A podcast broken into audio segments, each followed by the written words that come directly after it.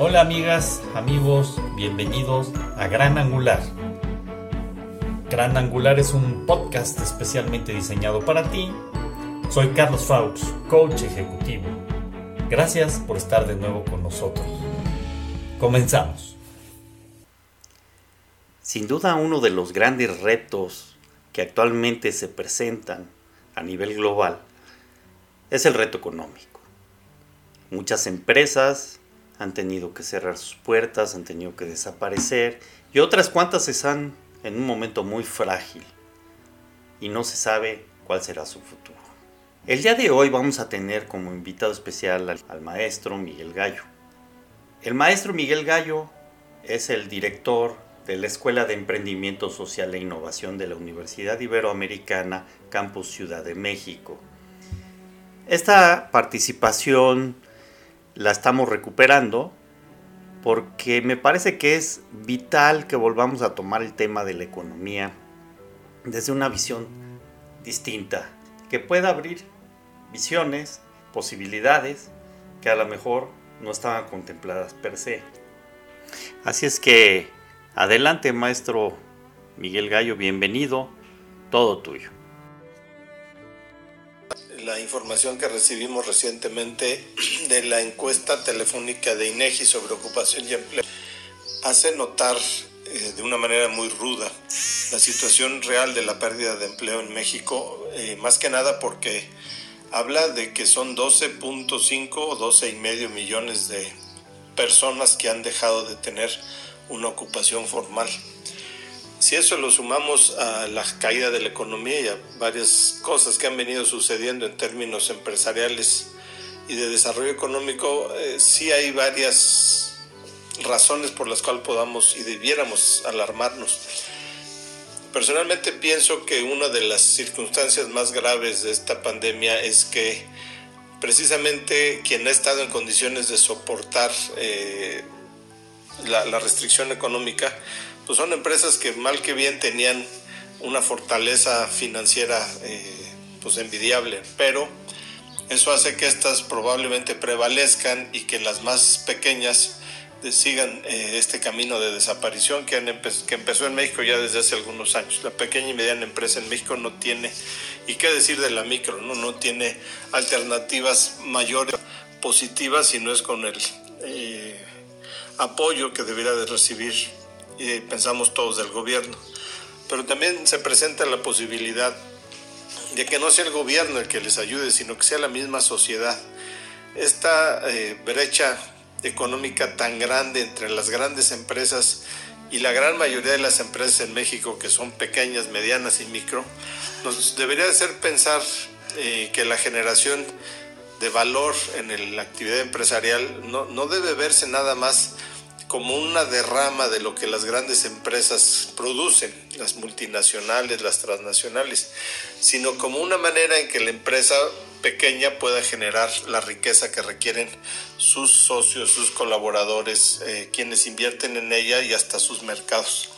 Y es ahí donde yo creo que juega un papel importante el tema de la sociedad como una herramienta de de salvación, por decirlo así, de la actividad económica de muchas empresas. Y lo digo así porque finalmente eh, en la sociedad se presentan muchas alternativas para que a través del flujo de recursos económicos puedan sobrevivir empresas pequeñas. Y esto se logra ahora, que ya es mucho más fácil hacerlo a través de plataformas electrónicas digitales, de redes sociales que permiten la promoción de ciertos productos. Pero más allá de eso, ¿qué, buscamos o qué deberíamos de buscar en una economía que se socialice, por decirlo de alguna manera?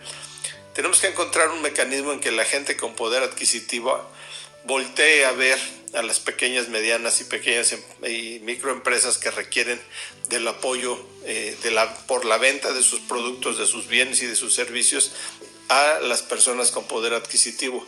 También necesitamos ver que a nivel horizontal personas y empresas con capacidades similares puedan eh, digamos, intercambiar talento, intercambiar mercancías, conocer sus proveedores y ver la competencia ya desde otro punto de vista que sería más la colaboración. Desde otro punto de vista nos quejamos mucho de la ruptura del tejido social y este modelo que estoy pensando es básicamente es un modelo que yo le llamo el de telar de cintura, donde los hilos se tejen, primero se, se ponen de arriba abajo y el tejido va de derecha a izquierda. Entonces se, intercala el, hilo con las agujas para ir formando la, la tela que, que, después puede tener unos dibujos maravillosos. Entonces, ¿qué, ¿qué tenemos que vernos como sociedad? Aquellas personas con capacidades económicas fuertes, volteen a ver a aquellos que tienen capacidades económicas limitadas o débiles y así de arriba abajo y de abajo arriba. Estar de arriba arriba no acaba de ayudar porque pues el hilo se va a quedar sin tensar y abajo abajo pues es lo mismo, no, no hay manera de, de proponer los mecanismos para crear una tela. Entonces, eh, tiene, tenemos que vernos como una sociedad que sepa tejer, que sepa desde quien puede comprar a quien no puede vender por diferentes circunstancias. Y esto implica, sí, muchas veces romper las redes que existen de suministro mercado para irnos a los mercados directos. Es solidaria en la que la economía no depende de la oferta de productos, llegar y ahí entran empresas de logística y de otros servicios, una manera verdaderamente ágil de hacer llegar los productos y servicios a los que tienen el poder de compra. Y ahí sí habría derrama, la pequeña empresa sería capaz de mantener los empleos con los recursos que estuviera recibiendo por la venta de sus productos y eh, la gente pudiera generar economía local que pudiera favorecer el desarrollo y el bienestar de las personas en las propias comunidades. Yo le llamo el modelo del, del telar de cintura y yo creo que si lo viéramos así pudiéramos cambiar nuestra economía por una economía mucho más socialmente solidaria entre quienes pueden comprar y entre quienes pueden ofrecer. Muchas gracias, maestro Miguel Gallo. Bueno, sin duda es una idea interesante el pensar que con este telar de cintura podamos construir una economía más enfocada a la colaboración que a la competencia. Una economía de alguna forma social que ayude también a fortalecer todos estos entretejidos económicos y sociales que construyen de alguna forma la economía local. Por tanto, desde esta perspectiva estaríamos fortaleciendo una estructura local económica que daría mucho más protección en términos eh, de certeza económica a las micro y pequeñas empresas. Sin duda una propuesta interesante, muchas gracias. Recuerden amigos que esto está abierto a la participación de todos son ideas para fortalecer a nuestra sociedad en todo el mundo. Así es que muchas gracias amigos. Recuerden, seamos agradecidos y que les vaya muy bien.